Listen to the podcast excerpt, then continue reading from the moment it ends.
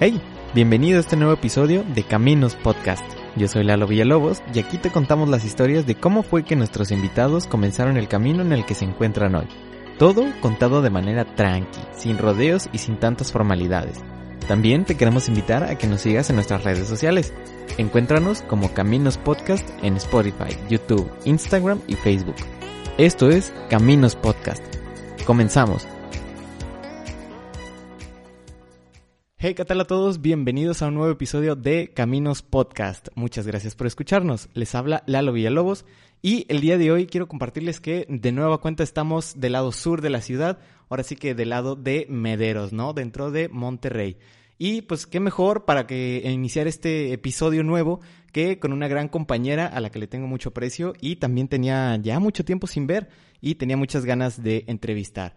Estamos nada más y nada menos que con la guapísima Isa González. ¿Cómo estás? Ay, amigo, yo también te extrañaba mucho, la verdad. Y ya ves, ya Eran tenemos momentos tiempo. gratos de la Claro que universidad. sí, claro que sí.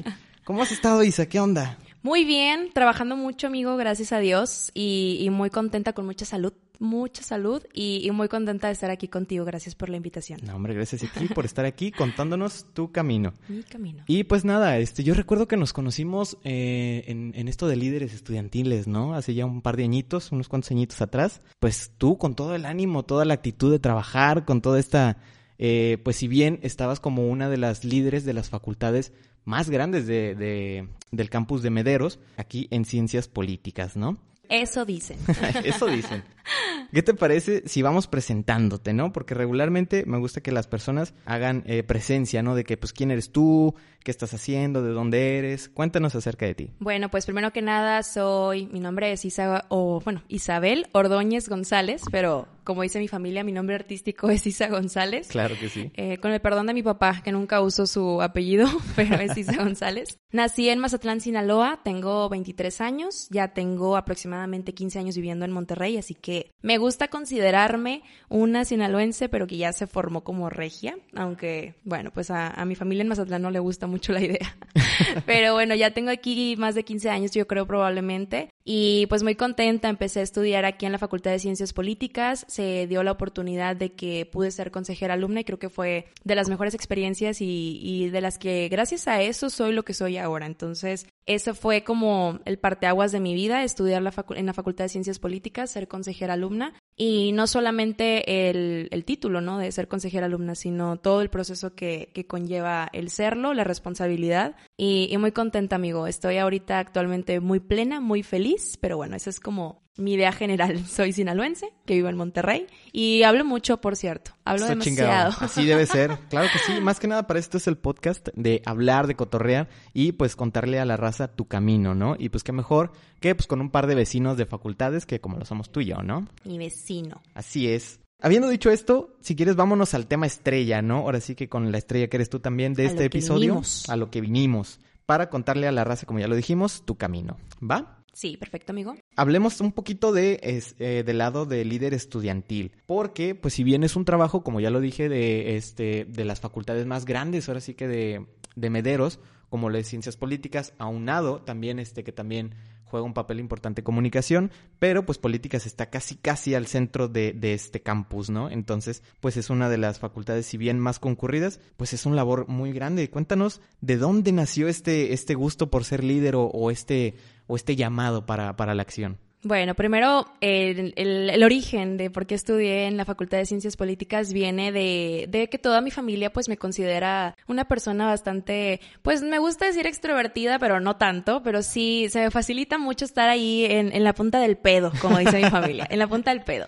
Entonces, pues al no ser de Monterrey realmente no teníamos como un en un estereotipo de a qué facultad debes estudiar o cuál es la mejor. Entonces yo empecé a hacer mi investigación personal y pues ya obviamente me llevó a comunicación, este, investigar todo sobre la facultad de comunicación y me pareció que mi perfil era un poquito más allá, que no solamente era para estudiar eso y, y tampoco quería que me definiera el, lo que me habían dicho todo el tiempo de que, ay, tú, tú debes hacer esto y tú debes hacer esto. Entonces, eh, investigué sobre la Facultad de Ciencias Políticas, encontré la licenciatura en Relaciones Internacionales y me di cuenta que es una carrera bastante noble y bastante flexible. Claro. Así que me di la oportunidad de, de investigar un poquito más. Y, y sí, obviamente se- también se tocan temas de mercadotecnia, también se tocan temas administrativos. Y dije, bueno, esta tiene tiene un poquito de todo y es justamente lo que yo me sentía, me sentía un poquito de todo, así que le di la oportunidad a la Facultad de Ciencias Políticas y después la Facultad de Ciencias Políticas me da también la oportunidad de, de regresarle ese, ese cariño como líder estudiantil, que creo que es vital ahorita lo que soy, siempre lo, siempre retomamos y creo que los que somos líderes vamos a saber que siempre regresas a esa historia y siempre lo quieres mencionar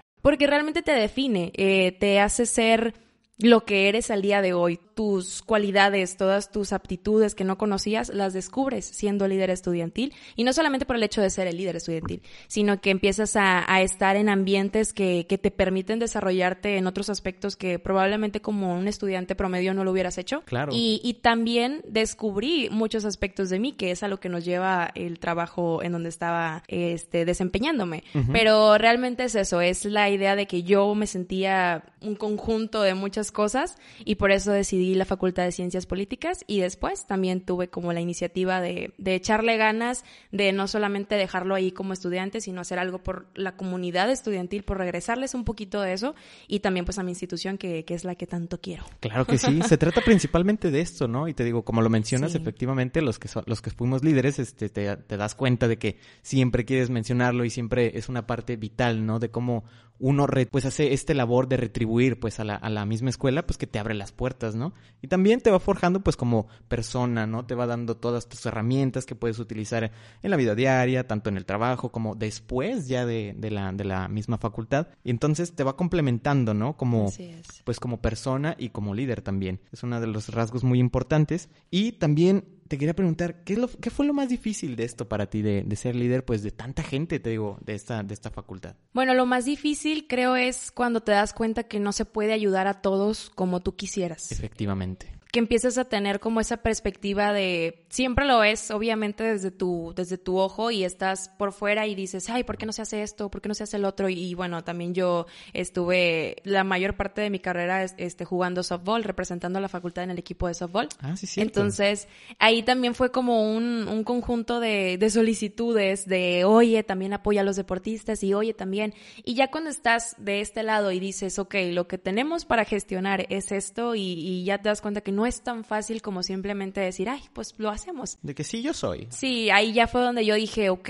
tengo que, pues, ver un poquito más allá de no solamente dejarlo como estudiante, te sales de tu ser y empiezas a verlo desde otra perspectiva y dices, a ver, lo más congruente o lo más práctico o lo más sencillo que se puede hacer para solucionar tal problemática es esta. Pero obviamente lo más difícil es darte cuenta que no se puede ayudar a todos, aunque la intención siempre se tiene. Y eso es algo que, que traté de cuidarlo el año que estuve representando a la facultad. El nunca perder esa iniciativa o nunca perder esa intención de, probablemente ya sabes que no lo vas a poder solucionar porque son muchas cosas que no dependen de ti, pero tienes esa iniciativa y hasta el momento, hasta hasta el día de hoy me atrevo a decir que las personas que se acercan a mí y, tratan de, de pedirme o solicitarme apoyo en algo, trato de hacerlo hasta donde se me pueda y se me permita y hasta donde mi corazón me diga, sabes que ya no se puede más. Pero ese, ese es creo que el corazón de, de todo lo que hacemos, ¿no? El, el tener iniciativa, el tener la intención y pues ya que se pueda solucionar o no, ese es otro tema totalmente diferente, pero la intención siempre se tuvo. Sí, pues uno no puede abarcar todo, ahora sí que tantas necesidades, tantas metas que uno se plantea al momento de iniciar, pues está eh, como líder estudiantil, ¿no? Así si bien te también, como lo dices, te sensibiliza un poco con la raza, porque bueno, pues tienes que ser empático con, con la gran mayoría, sino con todos de, de, ellos, y pues tiene también algo, algo de, de altruista, ¿no? Este, sí. todo este movimiento. Y pues, como ya lo dijimos, también te va forjando y ahora sí que después de, digamos, de 15 años de tú estar aquí en, en, en Monterrey, este, pues también te acerca un poco cada vez más, pues, al, al, a la raza de aquí, ¿no? Porque si bien lo comentábamos de que, pues, eres de Mazatlán, ¿verdad? Mazatlán. Cuéntanos, ¿por qué te viniste de Mazatlán para acá? es una, una cosa que tampoco dependía de mí. No, mi familia, la, la hermana de mi papá, mi tía, siempre, pues, desde que nació mi primo que tiene 20 años, se vinieron a vivir a Monterrey. Entonces, todas las vacaciones nosotros veníamos a Monterrey. Era como ir a Disney. O sea, realmente venir a Monterrey viniendo de Mazatlán era como ir a Disney. Entonces, era cuando estaba en su máximo apogeo Plaza Sésamo, Kitsania, todo estaba como, todo era el hit, todo era el hit. Entonces, veníamos mucho de vacaciones a Monterrey y mi papá obviamente pues se dio a la tarea de, de investigar y decir, ¿sabes qué? En Monterrey existen más oportunidades, en Monterrey existen muchas más carreras en las que te pudieras desempeñar. No quiero decir que en Mazatlán no las haya, pero obviamente en Monterrey pues hay muchas más. Claro. Entonces, eh, que mi familia decide, mis papás principalmente deciden venirnos a Monterrey y obviamente fue un proceso, amigo, que se tarda mucho en sanar porque pues no entiendes el que tienes que dejar a tus amigos, no entiendes el por qué tienes que eh, volver a ser amigos nuevos, cambiar de vecinos. Es un proceso muy, muy complicado, pero al día de hoy estoy muy agradecida de que así haya sido. Claro. Y, y creo que yo no hubiera sido la misma persona si me hubiera desarrollado en Mazatlán. Creo que aquí Monterrey te permite eso, te permite sacar la mejor versión de ti y sobre todo aprovecharla, no solamente el, el serlo. Te obliga hacer la mejor versión de ti. Sí, pues más que nada, si bien ya lo hemos comentado en, episodios anteriores, eh, como Monterrey, como ciudad industrial, como ciudad este, pues también te brinda muchas oportunidades, tanto laboral como estudiantil, como cualquier otra cosa. Entonces sí, es muy cierto esto que dices de que te, abre las puertas a muchas posibilidades. Gracias, Monterrey. Gracias, Monterrey. Sí, pues fíjate. Por adoptarme. Fíjate, yo no soy de aquí tampoco, este, pero pues aquí también vine a caer. No tengo tanto, tantos años como tú aquí, pero también este, aquí me vino a traer la vida, ¿no? Fíjate, también algo que me llama la es que también aquí en, en la Facultad de Ciencias Políticas, dentro de tu puesto como consejera alumna, también llegaste a, participar, pues este, este magno evento que se llama El Motor de México. Cuéntanos de qué se trata. Bueno, el Motor de México es uno de los proyectos más ambiciosos y yo creo que de los mejores realizados por la universidad, me atrevo a decir, y no porque yo estudié en esta facultad. Ese chingado. es de los mejores organizados y obviamente pues eso es gracias al gran equipo que tiene detrás. Pero el haber participado también en esos eventos, no te voy a mentir que al día de hoy es algo que, que, que es como una semillita que deja en ti, que, que pierdes el miedo de muchas cosas que si te sentías chiquito, no amigos, o sea, ya después de un motor de México dices, güey, puedo hacer lo que quiera hacer, o sea, ya te sientes Barbie, amigo, la verdad. Pero sí es algo que agradezco mucho que me haya tocado vivir y también que me haya tocado no solamente asistir a Motor de México, sino también estar en el, en el detrás de. Claro. Y, es una experiencia súper padre que tiene la facultad. Y pues bueno, también no solamente para los que lo organizan es un gran evento, también los chavos tienen esa oportunidad de, de vivir y de estar cerca de las personas a las que aspiran. y, y, pues eso es una oportunidad que solo la Facultad de Ciencias Políticas te da. Y pues bueno, qué, qué mejor que me toca ser consejera alumna y estar en esos eventos. Eso, claro que sí. Eso se trata del orgullo universitario también. Así es. Fíjate, también esto que comentas de estar detrás de es algo que también te va forjando porque pues entiendes cómo, o sea, cómo se lleva a cabo todo, o sea, todos los contratiempos, todo lo que se necesita de hacer para llevar a cabo la producción. Claro, ¿no? Y más que nada de llenar pues eh, eh, espacios tan grandes, ¿no? Como es el, el, vaya, el teatro universitario, el teatro de la, ciudad, que cuando yo lo vi estaba hasta a reventar, ¿no? De, gente que asistía a este evento. Y el pabellón M también, que era pues la sede también este año y, claro. se va a llenar, se va a llenar. Claro que sí, más que nada pues este pabellón M que si bien es una pues vaya, una instalación pues moderna que no tiene tanto en Monterrey y que está gigante, ¿no? O sea, literal yo una vez este, estaba dentro y me, me fui a pasear, ¿no? Ya sabes, echando el rol. a turistear. Claro que sí, Como pues para conocer. Claro, este, para conocer. Dices, este, me fui, no hombre, me fui hasta las butacas de arriba y está gigante. O sea, si bien no alcanzas a ver muy bien este, de lo grande que está, no, no, eh, ya me imagino lleno, ¿no? Es esto impresionante, pues esta cantidad de producción que se tiene que llevar a cabo para el motor de México, que también pues si bien ha traído pues a diferentes personalidades como digamos Adela Micha, eh, Luis García que es comentarista, Alex Montiel, este youtuber famoso, ¿quién más? Expresidentes también como el señor Vicente Fox, su esposa Marta Sagún y también han tenido personalidades, bueno, entre muchísimas que han tenido también ha estado Carla Willock, que es la primera latinoamericana, la mujer latinoamericana en subir al Everest, entonces digo, son, son ponencias que toda la vida vas a recordar que estuviste ahí, ¿no? Y que a lo mejor en tu día a día no vas a tener la oportunidad de convivir con ellos o no de la manera tan sencilla como te lo da la facultad, que es asistiendo a este evento y que te junta a, a toda esta cantidad de talento, de conocimiento, de experiencia.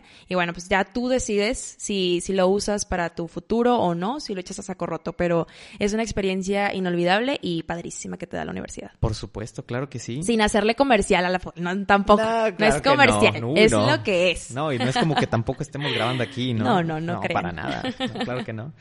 Muy bien. Fíjate, hablando también de todo este trabajo que conlleva este, pues estas producciones, ¿Habrá algún momento en el que, junto con toda la presión, porque también, pues vaya, lo llevaste a cabo mientras estudiabas, ¿no? Y este, ¿no habrá algún momento hayas querido dejarlo o, te hayas hartado? Sí, mira, y no tanto por estudiar, ¿verdad? Si estudiar es lo principal, amigos, eso no lo dejen de lado, pero también entrenaba y jugaba softball. Entonces eran cosas que hacía simultáneamente. Eh, obviamente tuve que tomar como prioridades en mi vida y, yo sabía que dejar lo que iba a dejar me iba a, dar más. Entonces yo dije, si me tomaba la responsabilidad de, enfocarme 100% en ser consejera alumna, en, enfocarme en todas las preocupaciones de la comunidad estudiantil, dije, bueno, voy a, priorizar y tuve que dejar un poquito a mi equipo de, de, softball. Ese año no representé, bueno, sí, pero no formalmente iba a los juegos y, y no estaba ahí al 100% como me hubiera gustado Sí, claro. Pero es una experiencia que me dejó mucho más. Entonces haces como, no lo quiero decir como un sacrificio, pero si haces pequeñas inversiones para ti, para tu persona. Claro. Y al día de hoy pues agradezco mucho haberlo hecho porque sí veo los frutos de, de esas decisiones que tomé, pero sí fue muy difícil. Y también reconozco el esfuerzo de muchos más alumnos que no solamente eran, este, querían ser líderes estudiantiles, sino que también estudiaban otros idiomas, que trabajaban y que también, este, hacen cosas simultáneas al estudio y son totalmente, tienen mis respetos totalmente y las admiro mucho y es a las personas a las que más me preocupaba yo por ayudar cuando estaba como consejera alumna. Obvio. Porque los entiendes, porque los sientes como esa, obviamente yo sé que yo no estaba en la misma situación que ellos y que ellos probablemente estaban en peores situaciones que yo, pero esa es, esa es como tu, tu razón de ser, ¿no? El, el intentar ayudar y, eso es lo que traté de hacer. Claro, pues si bien te digo, ahorita lo comentábamos de te sensibiliza, ¿no? Te, te hace empatizar con todos tus compañeros, que pues también, digámoslo, este, tú formabas parte de los pilares vitales, ¿no? De, de esta comunidad estudiantil, que también, eh, pues, no puede ser, digamos, eh, la, la, magia, ¿no? Sin un gran equipo. Cuéntanos de cuántos, cuántos eran en tu equipo. Éramos muchos porque realmente ya era, también depende mucho de la, del evento, ¿verdad? No vamos a tener aquí una fiesta mexicana y dos personas. Obvio. Pero eran, eran cuestiones de, de, de gusto creo yo que cuando entiendes el, trasfondo de estar en una sociedad de alumnos, no es solamente, ah, bueno, pues voy a ayudar a todos los eventos, ¿no? O sea, es darte cuenta que formas parte de, y como yo se lo dije muchas veces a mi, a mi mesa directiva, era el transmitirle a los demás, o sea, ellos eran como el núcleo y, su función era transmitirle a los demás que sí se puede tener una vida estudiantil bonita, que sí se puede tener una experiencia grata, que los cuatro años, cinco, seis o el tiempo que quieras dedicarle a la universidad va a ser una buena experiencia para ti y eso era como nuestra función, el no solamente realizar eventos y no solamente tenerlos entretenidos, era que se dieran cuenta que estaban invirtiendo mucho tiempo de sus vidas, que estaban yo creo que más tiempo aquí que en sus casas y que pues tenían que disfrutar y que tenían que pasarlo de la mejor manera y eso era como nuestra, nuestra forma de, de retribuírselos. Y, eso era lo que yo siempre inyectaba en, en los chavos que me apoyaban podría decir un número, realmente eran más de 40, a veces eran más de 10, a veces éramos solamente 5, pero el apoyo estaba, eh, el cariño está todavía, o sea, yo no puedo evitar sentirme orgullosa de cuando los veo graduarse, cuando los veo pasar de semestre a otro, que están trabajando, que ya están teniendo otro tipo de actividades. Y pues bueno, a mi compañero también, a Gerardo, que lo veo echarle tantas ganas en, lo laboral y en lo personal, que es algo que si yo no me hubiera dado la oportunidad de, de quererlo vivir como lo quise vivir yo, porque puede ser de muchas maneras, pero yo lo quise vivir disfrutándolo, yo lo quise vivir gozando la inversión de tiempo que iba a hacer en la sociedad de alumnos y bueno, pues eso es eso es lo que me dejó a mí gratos momentos y espero que para ellos también. Claro que sí, y fíjate ahorita que comentabas eh, a Jera, Jerita, le mandamos un saludo si nos llega a escuchar. Gerita. Pues más que nada, yo recuerdo que ustedes dos se complementaban bastante bien, o sea, eran un equipazo súper chido pues te digo, los tengo aquí al lado, básicamente pues éramos vecinos de, de, facultad y pues se veía, ¿no? Más que nada el trabajo en equipo, cómo se complementaban, cómo se ayudaban. Y si bien pues es algo que comentabas de que pues te requiere esfuerzo, sueño, estrés, este, tiempo, dinero en, en ocasiones, claro que sí, pues es más que nada por brindarle una etapa, pues digamos, cálida para la, raza que está aquí estudiando y pasando, pues, como dices tú, tiempo, más tiempo que en tu casa, ¿no? O sea, en la universidad, pues le, inviertes un, gran tiempo de tu vida eh, y pues bueno, es algo que significa como esta, esta etapa de tu vida por la que pasas y bueno, se te queda marcada, claro que sí, ¿cómo no? Siempre dejan huella. Claro que sí. Fíjate, ahora vámonos con, con esta parte de, del deporte, porque me mencionaste que jugabas softball, ¿no? Jugaba softball. Bueno, se puede decir que juego, pero ya no, no entreno, no. no estoy haciendo nada, pero sí jugaba softball y eso también es una etapa que me gusta mucho recordar más también de la de la de sociedad de alumnos, también siempre lo menciono, porque pues obviamente al ser de Mazatlán el deporte que más figura en tu vida pues es el béisbol, ¿no? Entonces cuando yo entro en primer semestre aquí a la facultad, una no era de Monterrey, entonces yo no tenía como ese vínculo de, ay, estuve contigo en la prepa o ay, estuve con él en la secundaria y así, y, y los que tuve en la secundaria pues obviamente no fueron amistades de mucho tiempo, o sea, los conocí hace dos años y verlos aquí pues tampoco era como que yo figurara mucho en sus vidas, ¿no? Sí. Y sí coincidió que en algunos salones sí era de que, ay, yo te conocí o te vi por ahí y, y ahí empiezas como que a forjar tu camino. Y mi preocupación era que si había equipo de softball, no era tanto ser amigos. yo quería saber si había equipo de softball y, y, fue como una coincidencia que, bueno, no creo unas coincidencias, pero fue como una, una casualidad muy grande que el de los primeros días de clases llegaron al salón y dijeron de que, oigan, este, tenemos equipos deportivos y tú siempre dices, bueno, pues van a mencionar los de siempre, ¿no? El soccer, el voleibol, el básquetbol. Y cuando dicen softball dije, no, pues o sea, este es mi momento, es mi momento de brillar. Claro que sí, pues esto, juntarte con la raza que pues si bien empezaste de cero otra vez viniendo sí. de, de Mazatlán, pues qué mejor que pues haciéndote amiguitos, ¿no? Y sí, creando estos vínculos con el tener deporte. Tu, tu grupito con quien juntarte en el recreo. no, claro y ya fue sí. cuando empecé a investigar un poquito más y ahí fue donde ahí empecé a tener mis amistades, mis vínculos en la facultad y no lo pude soltar. El equipo realmente no estaba formado, no había un equipo como tal, eran 10, a lo mucho 8 chavas poquito, que sí. tenían amor al arte y iban a entrenar y ahí estaban en el sol, sin equipo, sin uniformes, porque realmente la facultad va empezando to totalmente en cuestión deportiva. O sea, ellos no son un, un FIME, un FACPIA que ya tienen 20 años invirtiéndole a sus equipos deportivos. La facultad relativamente es nueva en ese aspecto. Ajá. Y ahí fue donde se empezó a hacer como que el grupito de, a ver, ¿a quién más le gusta? Y empezamos a hacer nuestra labor de, de reclutamiento Uh -huh. y dio frutos porque la facultad se dio cuenta que era algo que, que les gustaba, pero no sabían que, que, existía. Y empezamos a hacer un poquito de ruido ahí en cuestión de, de torneos y de cosas individuales de nosotros. Y pues se fue dando. Nos fueron el, el doctor Abraham y el doctor Gerardo, fueron los que empezaron ahí a, a, mover el pandero, a ver si les gusta o no les gusta, nos vieron con potencial, probablemente no había potencial, pero había muchas ganas y ellos lo notaron y, y, nos empezaron a apoyar en muchos aspectos, nos dieron uniformes, este, nos llevaban porra a los juegos, iban a los wow. juegos, yo tengo muchos recuerdos del doctor Abraham en los juegos apoyándonos y, y nos gritaba, yo creo que, yo creo que me gritaba más que mi papá, así de que, pero no te ponches, o sea, el doctor Abraham de verdad lo vivía, él pues también es de Mazatlán. Ah, pues mira, sí, qué mejor. también tiene la pasión por el béisbol y ahí empezamos, o sea, es un vínculo que a los años yo voy a tener el orgullo de decir que fui de las primeras generaciones, si no es que la primera generación del equipo de softball de la facultad. Eso. Y más que nada eh, que, que haya sido la primera generación, que se logró mucho, que llegamos al campeonato, que lo pude vivir también un campeonato. Es una experiencia que, que nunca voy a olvidar y de las mejores que me pudo haber pasado en la facultad. ¿Qué equipo era este que me mencionas eh, aquí en Políticas? El equipo Las Águilas de Ciencias Eso. Políticas, amigo. Las Águilas. Emblemático, ¿cómo Campeonas. no? Claro que sí. ¿También jugaste en Mazatlán? La historia de Mazatlán realmente no es como muy de empecé a jugar a los tres años, porque pues, realmente no. Pero mi tío sí entrena ligas pequeñas o entrenaba ligas pequeñas de béisbol y mis primos pues no, nunca les gustó. Amigo, era de llorar en el campo así de no, Órale. no me gusta el béisbol.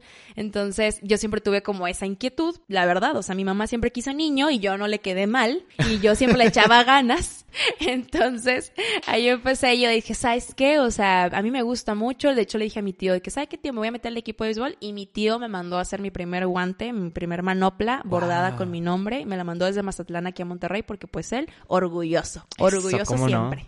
Isa González, ahí en la manopla. Fíjate, también, este, pues como dices tú, desde chiquito, ¿no? Te, te llamó, pues, este, este, esta pasión, ¿no? Por el softball. ¿Qué edad tenías más o menos cuando empezaste? Yo creo que desde los ocho años te puedo decir que me acuerdo, que soy consciente que, que lo veía y que yo decía yo quiero jugarlo, pero ya que yo empecé a, a tomar, porque eso también es algo que, que me definía mucho, que no me decidía las cosas que yo quería hacer. Quería hacer muchas cosas, pero nunca iba por ellas. Entonces, el béisbol ya fue, en la preparatoria fue cuando dije, ¿sabes qué? Ya, yo quiero jugar béisbol. No había equipo deportivo en la, en la preparatoria. Entonces, entro a la facultad y ahí es donde se abre totalmente la puerta y dije, no lo puedo dejar pasar. O sea, yo ya no puedo pasar más tiempo de mi vida sin intentarlo. No te voy a decir que era buena, eso, eso hay que dejarlo claro.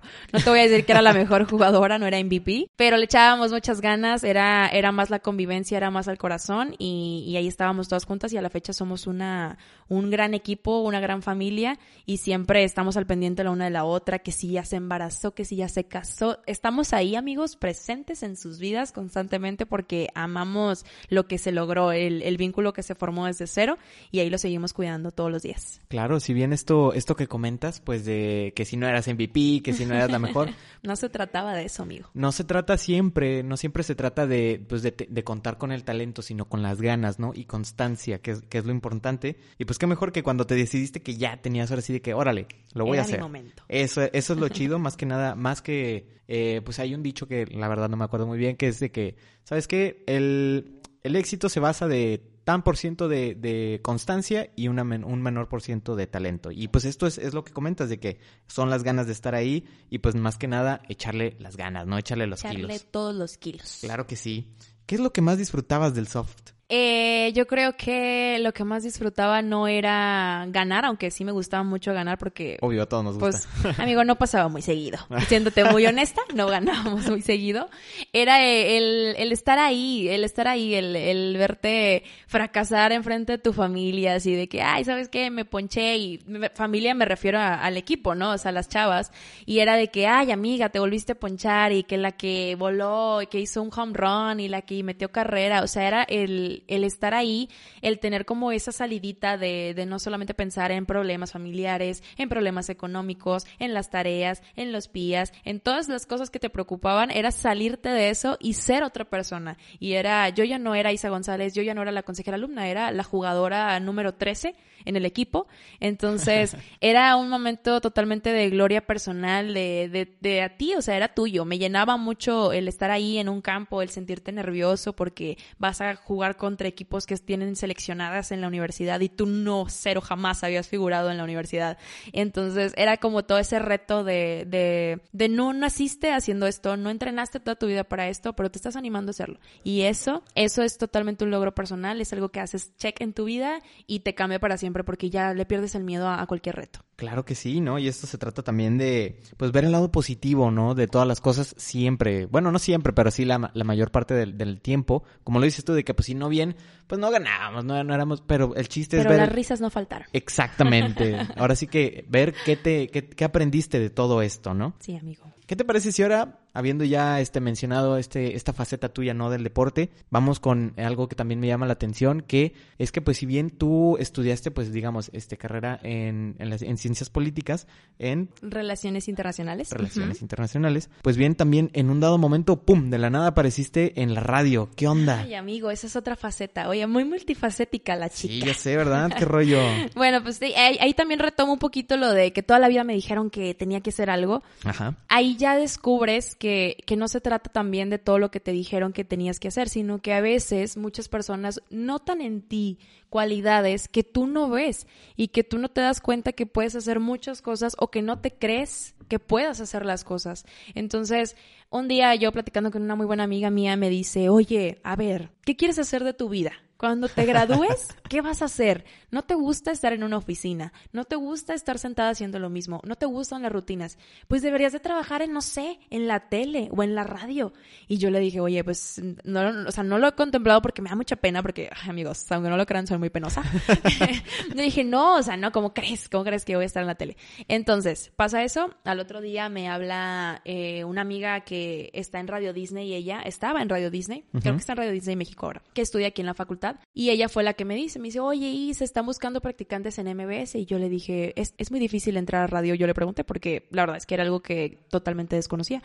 Y ella me dice, no, amiga, están buscando practicantes porque no vas y lo intentas. Este momento de mi vida en donde alguien un día antes me dice, ¿por qué no estás en radio? Y al otro día alguien me dice, hay una posibilidad. Para mí son oportunidades que no todo el tiempo las vas a tener. Claro. No todo el tiempo es tan sencillo decir, ay, este, quiero esto y que se te dé al otro día. Entonces, esto yo lo tomé como, como una señal y, y fui por eso, fui por el reto, me em- empecé a, a comunicarme con la gente de MBS, Al otro día fue que sí, como no, todo se dio muy rápido.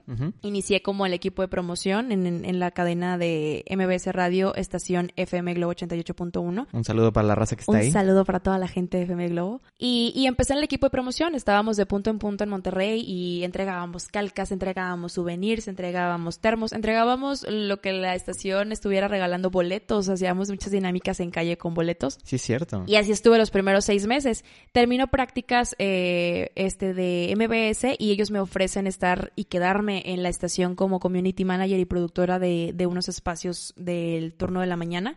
y, y dije, bueno, no lo sé, porque yo no estudié comunicación, no te estudié el manejo de redes sociales, eh, no estudié nada de esto, pero si alguien ve en mí la cualidad de hacerlo, ¿por qué no? Entonces tomé el reto y, me lancé al, al, ruedo sin, sin nada, sin saber. Y, y, así estuvimos desempeñándonos, aprendí obviamente sobre la marcha, obviamente me estuve preparando porque no se trata solamente de ya estoy aquí porque puedo, también se trata de echarle ganas de tu parte y prepararte. Y, y logramos cosas muy padres, eh, me gustó mucho la experiencia que tuve y digo me gustó porque justo ayer tomé la decisión de, de salirme de radio porque pues multifacética la chica. Claro, ¿no? Y seguir creciendo. Este, me llama mucho también la atención pues que no te estás quieta, que siempre estás buscando algo más, siempre estás buscando salir adelante y pues buscar nuevos horizontes. Me gusta el nutrir mi persona, no tanto, no te voy a decir que en el conocimiento porque tampoco soy de agarrar tres libros a la semana, amigos, no les voy a mentir, pero me gusta el nutrir a mi persona, me gusta que si estoy en un lugar y yo ya no me siento bien, moverme, y si yo ya no me siento que estoy aprendiendo, que ya no estoy creciendo como persona, que ya no me está dejando, y lo digo como ciclarme, ahí es donde yo digo, ¿sabes qué? Me tengo que mover, tengo que aprender cosas nuevas, tengo que hacer otro tipo de cosas porque probablemente estoy ya, ya, ya aprendí lo que tenía que aprender de aquí. me tengo que mover. Pero ahí es otra, otro aspecto que no soy de, de buscar, no soy de decir, ay, ¿sabes qué? Pues eh, mañana quiero ser actriz. Pues no, o sea, realmente no soy de tomar decisiones, más que la vida se me van presentando oportunidades y las voy tomando. O sea, yo, yo no paro, amigo. Si mañana se me presenta otro tipo de oportunidad y la quiero vivir, la voy a vivir. Claro que sí. Pues se trata de esto, de esta filosofía, ¿no? Fíjate, yo tengo muy clavado, esa filosofía es mía, te la comparto, de que si tienes la bala, dispara, ¿no? No, tanto en ese ámbito violento, ¿no? Pero, no, bien, sino tanto en este ámbito, pues, este, violento, o sea, más que nada eh, metafórico, ¿no? De que, pues, si tienes la oportunidad, tómala, órale, en corto, porque eso no, muchas veces las oportunidades no te llegan dos veces, ¿no? Hay que aprovechar. Y es como lo que comentaste, ¿no? De, pues, te llegaron las oportunidades, básicamente lo viste y es como que, órale, aquí es donde, ¿no? Y pues se trata pues también de esto de aprender sobre la marcha, ¿no? Porque si bien muchas cosas pues no te las enseñan eh, siempre, ¿no? O sea, hay cosas que ni en la escuela te enseñan, este, digamos, a los de comunicación, que pues son los que se encargan principalmente de esto, pues no te las enseñan siempre, ¿no? Y eso es, eso es algo también, amigo, que, que me gusta siempre dejar claro, que no quiero decir que porque no haya estudiado comunicación y lo pude hacer, cualquiera lo puede hacer y cualquiera que estudie lo que sea, es una dificultad que tiene tiene mucha gente de comunicación que, que sienten o que realmente se toma como que cualquiera puede hacer el trabajo de un comunicólogo, pero un comunicólogo no puede hacer lo que hacen muchas personas, ¿no? Claro. Pero no es así. Yo creo que estando ahí me di cuenta que no era tanto por cuestión de talento o habilidades, era la cuestión de de qué tanto querías tú hacerlo, de qué tantas ganas le pones, de qué tanta constancia tienes, de qué tanta actitud le pones, porque mi actitud siempre fue aprender y siempre fue muy, no lo sé hacer, pero lo quiero aprender y, y, esa era mi actitud. Y yo veía gente que estudia comunicación, que estaban bloqueados y que era, bueno, pues yo ya lo sé hacer, o ay, yo estudié esto, o ay, yo soy el artista número uno, cero, voy a estar ahí grabándote una historia de Instagram. y eso, ese tipo de actitudes yo jamás las tuve, creo que va un poquito de la mano con, con humildad y con, con muchos tipos de valores que, que tiene cada persona, pero no se trataba de, de, que yo tuviera el talento más que, que otros. O sea, yo creo que lo importante y lo que me gusta resaltar de aquí es que lo que te define no es lo que estudias, sino la actitud y las ganas y el corazón que le pones a las cosas que haces. Por supuesto, y si bien lo, si bien lo mencionas que pues hay gente que pues fuera, ¿no? Digamos que hay cosas que no te lo, no te lo enseña este pues la, la escuela, ¿no? Pues también hay, hay cosas que, pues por ejemplo, la gente que de la calle, ¿no? Que a veces resulta ser más talentosa que pues gente que sí de plano se dedicó toda su vida a, hacer una, una, una acción o, llevar a cabo algo, ¿no? Sí, te puedes sorprender de muchas personas y, como yo siempre digo, nunca subestimes a nadie. Tú no tienes idea de, del potencial que tienen las personas y de cuánto les costó y de cuánto les está costando. Y, y eso también fue algo que, que aprendí mucho en MBS, que nunca subestimé a nadie por el puesto que tenía. Todos tienen algo que aportar. Yo aprendí muchas cosas ahí. O sea, yo no sabía que, tenía probablemente la habilidad de hacer voz comercial y ahorita eh, soy locutora comercial porque también lo aprendí ahí. Y es algo que me apasiona y es algo que me mueve. Yo no sabía que, iba a importar tanto en mi vida. Y hoy, al, o sea, al día de hoy, lo que siempre quiero hacer en mi vida, no sé qué voy a estar dedicando constantemente, amigo, porque lo voy a hacer, voy a cambiar de trabajos a cada rato. Pero algo que nunca quiero perder es la oportunidad de grabar voz comercial, de prepararme en, el doblaje y en todo este rollo que, que me encanta, porque lo aprendes ahí, te das cuenta que, que nunca debes de subestimar, a nadie debes de subestimar, ni a ti mismo. Exacto. Porque ahí es apertura total a, a qué cosas puedes aportarle a los demás y, y aprendí que, que, que, podía ser locutora comercial, amigo, y ahora también soy, eso es parte de mi currículum, ¿eh? Claro que sí, ¿no? Y Sofolista y locutora comercial. Fíjate, esto es muy cierto de lo que dices de, pues, de, de que intentar cosas nuevas siempre, ¿no? Eso es lo, sí. lo importante, de ir este, buscando de ir cosas por más. nuevas. Claro que sí. Si no bien, este, pues hay gente que, pues hay que mencionarlo, ¿no? Que se siente muy cómoda, pues, en, en su zona de confort y es totalmente respetable, ¿no? De gente que dices, no, pues yo aquí estoy bien y a esto me quiero dedicar toda mi vida y tan tan, se acabó, ¿no? Sí. Eso es algo muy, muy, este, muy respetable, pero también de igual manera hay que, pues, hacer énfasis en la gente que dice, no, al chile yo no me quiero estar, este, con, este, tranquilo, a mí me gusta estar de aquí a allá, en la punta del pedo, en el, el digamos, el ajonjolí de todos los moles, pero sí, se trata también de, pues, de respetar, digamos, estas dos facetas entre pues quedarse quieto y estarse moviendo, ¿no? Sí. Algo que te quería preguntar, fíjate, es algo que en algún momento tú te imaginaste estando en el radio, o sea, en algún punto de tu vida. Mira, no, no te voy a decir que no, porque la inquietud de hacer voz comercial era algo que vas en el carro y escuchas un comercial y lo repites y tratas de darle como la misma intención así de, del comercial y se te quedan y, y son cosas que, que a lo mejor hay otras personas que no notan, ¿no?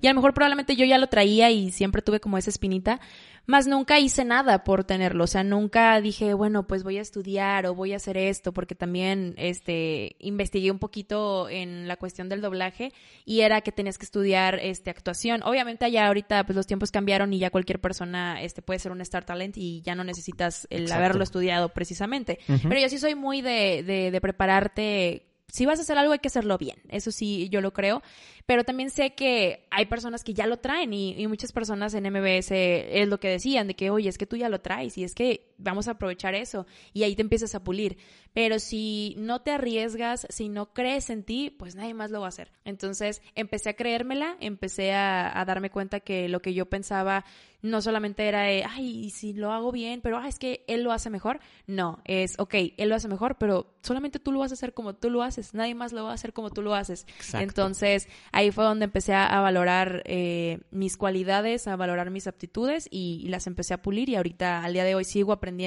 sigo queriendo eh, ir por más y, y, bueno, pues no sé, no sé dónde vamos a estar en cinco años, amigo, pero voz comercial la voy a seguir. Teniendo. Claro que sí, no, y más que nada porque pues ahorita pues a, a, esta edad que pues estamos chavos todavía, ¿no? Digámoslo. Estamos chavos. Estamos chavos. Sí, sí, tengo 23, para que no vayan a empezar a decir que hablo como señor, que ya, no, 23, imagínatelo. Claro que sí. Fíjate, esto es lo que me llama mucho la atención, pues justamente esto de que eh, pues estamos chavos, ¿no? Digamos, este, ya has estado pues en, en, dos radiodifusoras, pues que si bien MBS Radio Globo, pues también es hermana de la mejor 92.5. Sí, también en dentro de MBS están Exa FM, uh -huh. eh, la mejor y FM Globo y como tú lo dices, somos estaciones hermanas que en el momento en el que la mejor tiene algún evento masivo todos vamos a apoyar. Si EXA tiene sus conciertos masivos, también vamos a apoyar. O sea, es una, una comunidad muy, muy padre. Son literalmente estaciones hermanas, se apoyan en, en cualquier aspecto y, y, también es algo que, que aprendí ahí, ¿no? Que a veces tú lo ves por fuera y dices, ay, que, ay, no, son la competencia. No, o sea, el sol sale para todos, todos tienen sus líderes, todos tienen sus jefes con visualizaciones increíbles de sus estaciones y, y estoy muy contenta de haber formado parte de, de equipos, grandes equipos de trabajo como lo fue el de FM Globo y, y también trabajar un poquito con, con, la cuestión de EXA y con los de la Mejor FM, que también les mandamos un saludo. Un besote a todos ellos. un besote. Claro que sí. Y más que nada también, esto se trata de, pues como estás en un, en un este, radiodifusión y todo, y todo este rollo, pues también te dio la oportunidad de conocer a, a varias personalidades, ¿no? Como digamos, eh, Mon Laferte, digamos Jorge Ortiz de Pinedo, ¿quién más? No, hombre, amigo, un chorro, Cristian Nodal, este, bueno, ahorita que mencionas a Mon Laferte también, no, ese es un mujerón. Ella, yo me acuerdo que estuve haciendo cobertura en la cabina y estábamos ahí pues eh, presentes en la entrevista porque realmente pues tienes esa facilidad de, pues estás ahí, estás escuchando las entrevistas y ella se tomó eh, el momento para decir, este, ¿quieren ir ustedes al concierto? Y literal, o sea, hizo lista. Empezaron a anotar nombres y le dijo a su, a su publicista, le dijo, ¿sabes qué? Este, hazles, dales boletos, o sea, quiero que vayan al concierto. Y ella personalmente, es un logro personal, amigos, siempre lo voy a mencionar. Ella personalmente nos invitó a su, a su concierto y, ahí, digo, el convivir con ellos también te abre como eh, la mente a, a, son personas, o sea, no, no porque sean personas públicas podemos hacer y deshacer con su vida o con su privacidad. Eh, había veces en que llegaban este Mario Aguilar también y, y tú los veías en la cámara sonreír y en las entrevistas dándolo todo, pero detrás del micrófono ellos estaban cansados, ellos estaban agotados mentalmente, ellos estaban con muchos problemas personales y, y, los demás no los ven. Entonces la oportunidad que tuve de conocerlos más como personas que como personaje es algo que, que siempre me lo voy a llevar en el corazón a las personas que me tocó coincidir con ellos. Y, y pues amigo, es increíble la, la, oportunidad de tenerlos enfrente y después verlos en sus proyectos y decir, ay, yo lo conocí. Claro que sí, no, y la neta qué chido que alcanzaste, pues que eh, Mon Laferte tuvo esta tensión, ¿no? De decir, sí. solo le cáiganle, ¿no? O sea, que, la neta está bien chido. Si de por sí sus conciertos este, son muy este, solicitados, pues vaya que se acaban luego, luego los tickets en, en, corto. También, fíjate que recuerdo que en alguna ocasión anduviste haciendo cobertura, ¿no? En, en Zapal, allá en Saltillo. Sí, de hecho ese fue el primer evento que, que tuve con FM Globo, el Zapal, mi primer cobertura y, y también es una experiencia que la ves por fuera, ¿no? Tú ves los eventos así y dices, ay, no, hombre, qué fácil. Pues sí, pues es que es también que a los boletos es mucho dinero. Sí, pero también se le invierte muchísimo tiempo, dinero y, y todo lo demás para que queden esos eventos de tanta calidad. Y cuando me tocó esta cobertura, eh, el, ver como la logística de lo que era en eh, mi primer evento masivo, eh, ahí también este me tocó estar y, es muy chistoso, pero lo voy a contar, ¿verdad? Porque pues, pues aquí, pues aquí estamos en confianza. Este, me toca ir al Zapal y obviamente en el Zapal pues van artistas pues como agrupaciones que no sé si las ubiquen, pero una de ellas que recuerdo mucho es Alemán. Ah, sí, sí. Bueno, este tipo de música ya sabes cómo es, ¿no? Claro. Entonces me toca hacer la cobertura a mí de, de grabar los rostros de la pasión, por así digamos. Entonces estaba yo grabando a todas las personas en, en el concierto y me toca meterme pues entre toda la gente y de repente yo pues me sentía como muy agradable. Yo dije, no, cero, estoy cansada. Estaba todo el día en el sol, estuve todo el día en el sol ese día y de repente me sentí como muy alivianada, con mucha pila, no sé qué, y era cuando estaba alemán en el concierto. Y de repente me habla un amigo, me dice, oye, ¿dónde estás? No sé qué, y otro compañero de, del equipo va y me busca y me dice, amiga, hay que movernos. Y le digo, ¿por qué? ¿Qué pasó? Es que aquí huele a marihuana. pues obviamente en el concierto todo el mundo estaba fumando, todo el mundo estaba en su rollo, en su trip, y pues yo nada que ver, amigos. O sea, la verdad, no lo, no lo pude deducir. Entonces fue que, ah, pues con razón, mira, yo me, o sea, ahí recargué la pila. Yo ni en cuenta. Tú estás bien tranquilo. Ya recargué la pila ahí. No, pero es una gran experiencia, la verdad, Zapal. Muy bien organizado. Qué, qué chistosa, qué chistosa anécdota de que tú estabas bien tranqui sin saber qué De repente me aliviané, quién sabe por qué. claro que sí. Pues mira, Vámonos, vámonos ahora sí que después de todo, de todas estas anécdotas, de todas estas grandes experiencias que nos acabas de contar, pues es momento de irle dando un, cierre, ¿no? Pues a este, a este episodio que es tu episodio, claro que sí. Ay, gracias. ¿Qué te parece si nos, nos cuentas este una de tus filosofías de vida? Una filosofía de vida que creo que como lo, se pudieron dar cuenta soy muy cambiante, pero una que estoy adoptando últimamente y que quiero que, que perdure conmigo es ama la realidad que decidiste crear.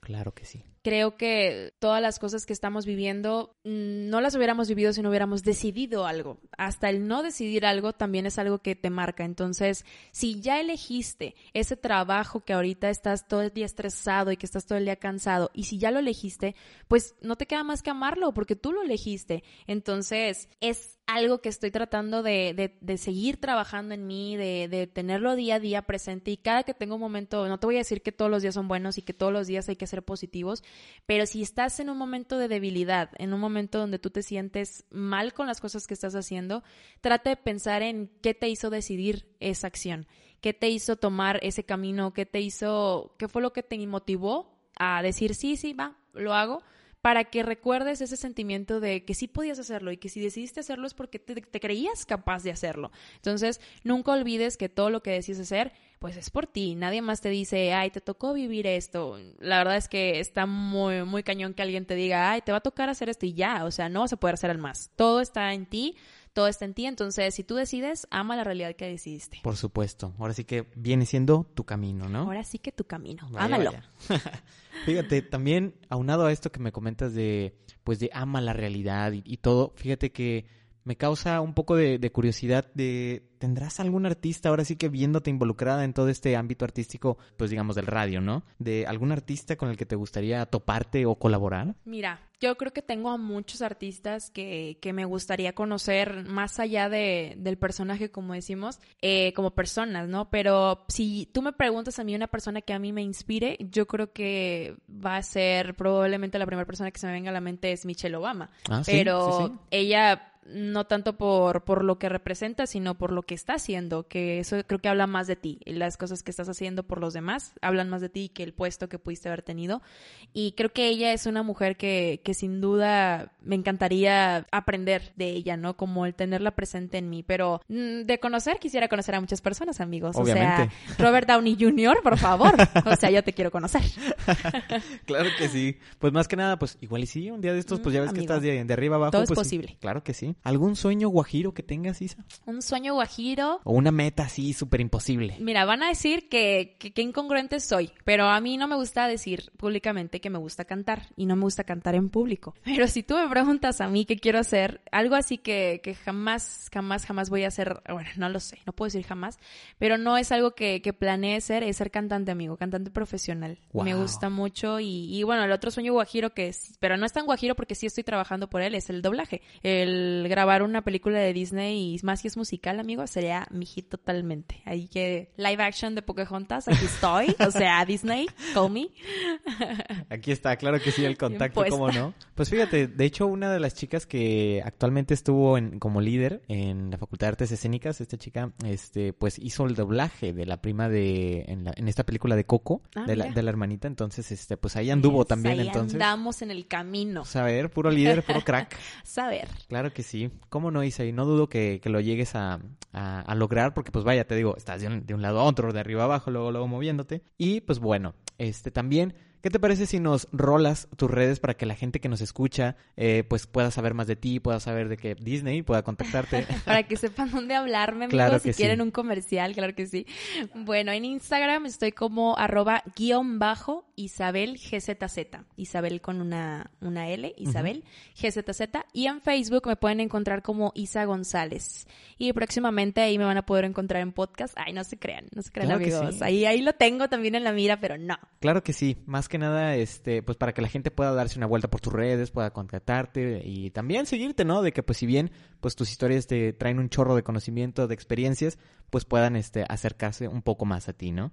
Y pues como lo mencionas, ¿no? De que el podcast, que este es tu primer podcast. es mi primer podcast también, eres mi padrino de podcast. Uno de, de, muchos que seguramente tendrás. Pues ojalá, amigo, ahí háblenme ustedes. Miren, nada más hacemos el tiempo y yo por contenido no paro. Aquí tres temporadas con Lalo. claro que sí, Isa. Muy bien, pues muchas gracias Isa por todo este tiempo que obviamente nos, este, nos has brindado pues para contarnos tu camino, tus experiencias y todas tus vivencias, ¿no?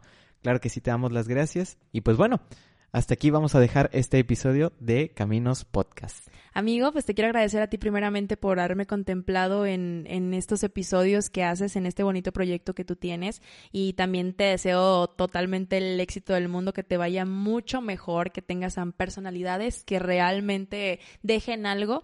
Y me quiero despedir de tu, de tu audiencia nada más diciéndoles que si ustedes creen que pueden hacer algo, háganlo. Busquen la manera y, luchen y aman, abracen ese, ese, esas ganas de hacerlo porque la vida les va a poner el camino. Ustedes simplemente tienen que dejarse llevar, pero de verdad, si ustedes quieren hacer algo, no se den por vencido, no se dejen llevar por lo que me dijeron, no se crean el, el que todo lo que es para ti va a ser para ti. Ustedes tienen que buscarlo, tienen que echarle ganas, se tienen que preparar y bueno, pues ya la vida se encargará de recompensárselos, pero hagan el bien, hagan el bien sin mirar a quién y la vida se los va a recompensar. Claro que sí, sí. Esto es muy, muy importante. Qué bueno que lo dijiste, Isa. Muchísimas gracias por compartirnos esa filosofía que nos acabas de contar. Muchísimas gracias, de verdad. Gracias a ti, amigo. Un por gusto. todo, por todo. Bien, hasta aquí este capítulo de Caminos Podcast. Estén al pendiente, ya que próximamente estaremos presentando a nuevos invitados. Espera, aún no te vayas. Nos gustaría saber qué te pareció este episodio. Déjanos un comentario con tu opinión y si te gustó, ayúdanos compartiendo para que esta historia llegue a más personas.